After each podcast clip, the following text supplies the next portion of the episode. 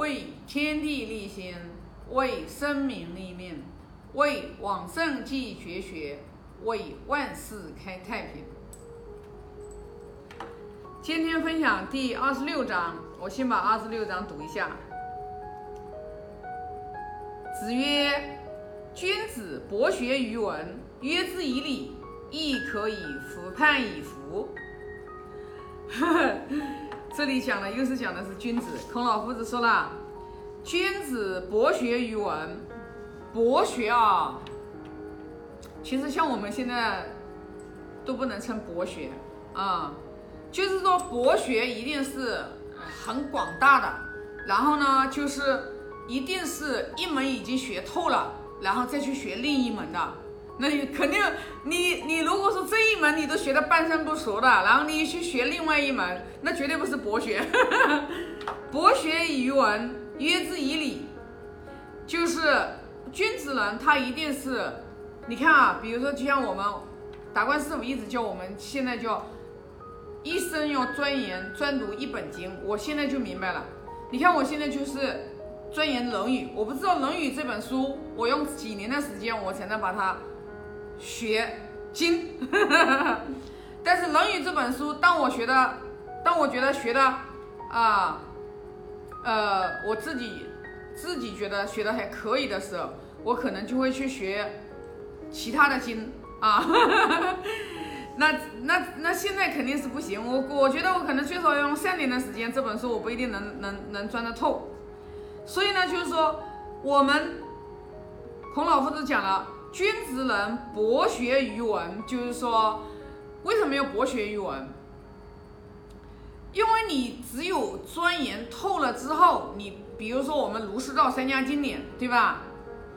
你学的透了之后的话，你一门通之后，然后你才能。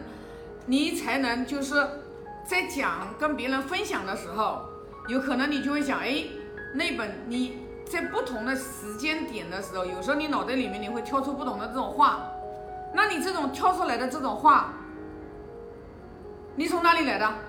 你一定是不断的知识积累的渊博，然后的话，你在你的潜意识里面，然后你到时候就会跳出来。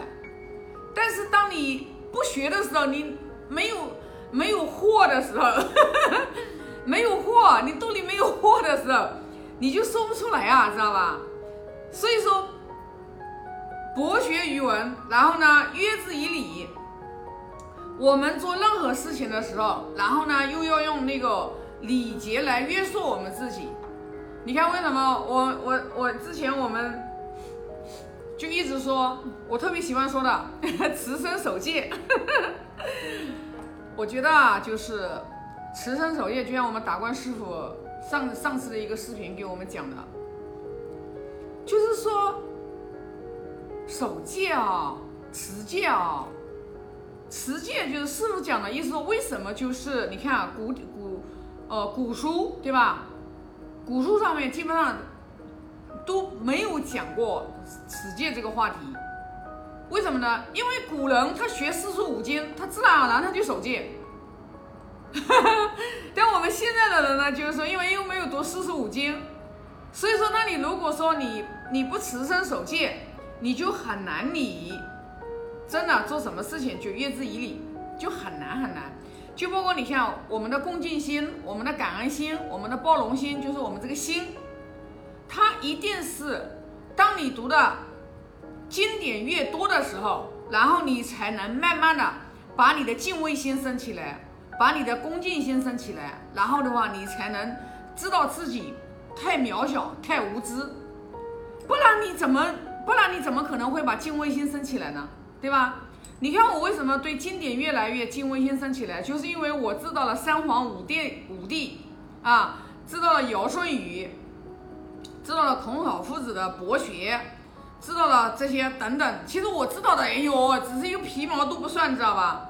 但是我就深深的被古圣先先王的这些，就是说他们的这种人格的人格品德，这种高尚的情操、高尚的道德，哎，我就被折折服了，我就我就觉得，哎呀，太了不起了，真是的，那就没法来形容，你知道吧？就是，所以呢，就是很向往。很向往那种，就是说人啊，就是那种可能就是自己本身的话，本心里面就散发出来那种真善美的东西，但是还没有达到那种状态的时候，那有这种向往，有这种就是说想让自己也会像成为那样的人。那你看孔老夫子就说了，亦可以复判以服，就是说，当我们如果说博学语文，约之以礼，我们知道更多啊这种古圣先王的呃这个典籍的时候，说你基本上都不会做事，为人做事，你都不可能啊，叫这里叛指的是背叛啊，服叛，你就不可能背离这个大道。就是讲你做什么事情的时候，你一定是走在这个道上面的，你一定是按照这个仁义礼智信，你一定按照是这个八德五常八德孝悌忠信礼义廉耻这样的一个行为走的。那你就像包括我们为什么一直要讲人要去行孝悌？你像那个舜帝啊，哎呀，舜帝的故事我听的最多了啊，哎。那个真的是那种孝，那种德，真的是真的是，呃，自叹不如。你看他的父亲，啊，他的父亲说是鼓手，但是我相信这个鼓手他的父亲，鼓手就是瞎子，他父亲肯定不是瞎子，只是说后人给他起了一个瞎子的这样的一个绰号，是因为他有一个大圣人的一个儿子，他自己看不到。他然后还跟他那个，呃，另外一个小儿子跟另外一个老婆生了一个儿子，然后老想把这个舜帝给害死，对吧？你看那个舜帝多智慧啊，啊，那看他自己的父亲跟看他的这个弟弟跟看他这个后母，那真的是看得一清二楚、明明白白，啊，他想在这个呃挖井，想要把他在井里面把他埋了。然后呢，到房顶上去修房子，然后的话就是把房子点着了，想把它烧死，啊，然后你看，呃，舜帝然后娶了这个，啊，尧的两个女儿娥皇与女英，然后的话就是，啊，他的弟弟，然后想把他害了，然后想要以为把他杀了就可以这个继承这个就是啊，舜帝的这个位置。就是太愚痴了，太太不可理解了。你看呢？你看纵然是这样的人，你看舜帝，他居然成全了他这个，他成全了自己的孝道不算，也没有让他的弟弟和他的父亲和他的后母把他杀了，想杀成功。然后的话，最后最终还是感化了他的父亲和他的弟弟。所以你去想想看。圣人的这种德行，真的，我们真的是现实生活当中你看不到。你从哪里能，哪里你从哪里能看到这些？就是说人世间最美的这种德行，然后来净化你的心灵。古圣先贤啊，古书上面啊，对吧？啊，就是四书五经上面啊，你不学古书，你就看现在。天天每个人都把赚钱当成摆在第一位，人人啊，人真的人的这个仁义道德丧失的一塌糊涂，那你怎么行哦？你都看到，就是你看为什么那么多人活着活着最后都没劲，都都死了自杀了，没有力量了呀，没有力量了。所以说，你看我们学我们学这个圣贤的教育的嘛。那我是我学的也不好，知道吧？哎，我也是学个皮毛，但是我为什么还愿意去分享？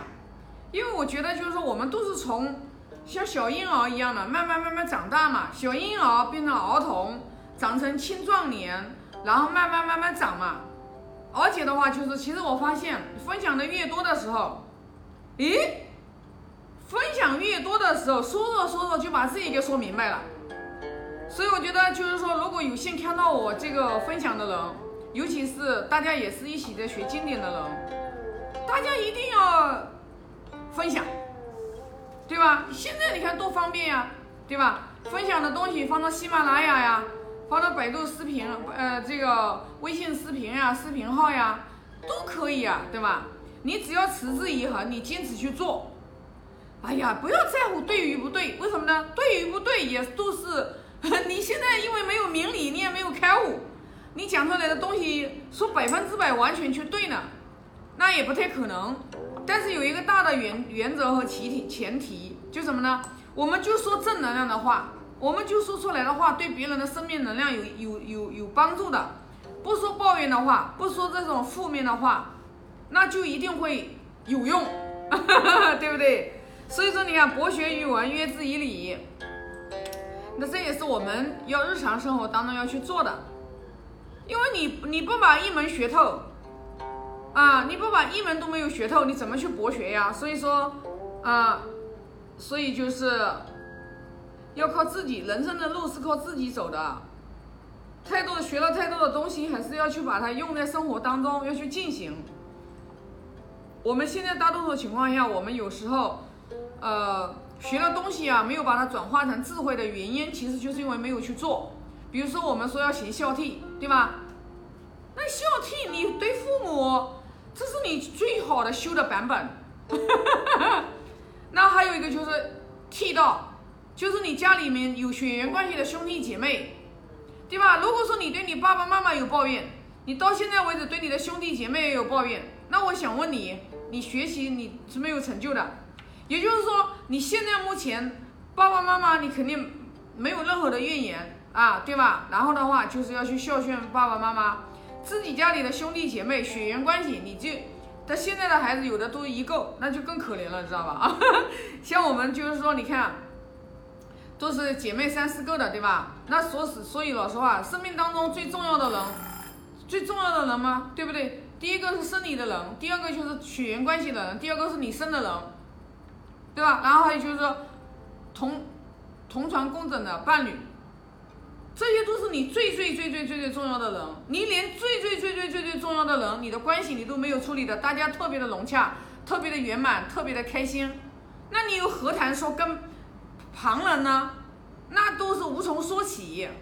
所以说，我们现在如果学习，我们进步不大的原因是一个，第一个冰你没有破，你必须要一一个一个破冰，自己的父母这个你一定要把它修持到，对吧？哪有抱怨，一点点的抱怨都没有，知道吧？啊，为了父母赴汤蹈火，对吧？然后第二个就是自己的兄弟姐妹，你只有这样子去做到，一定要做到才行，做不到，这样光在那里说没有用的，学再多的知识都是记问之学啊。好，那今天这一章就分享这么多啊，发个大愿。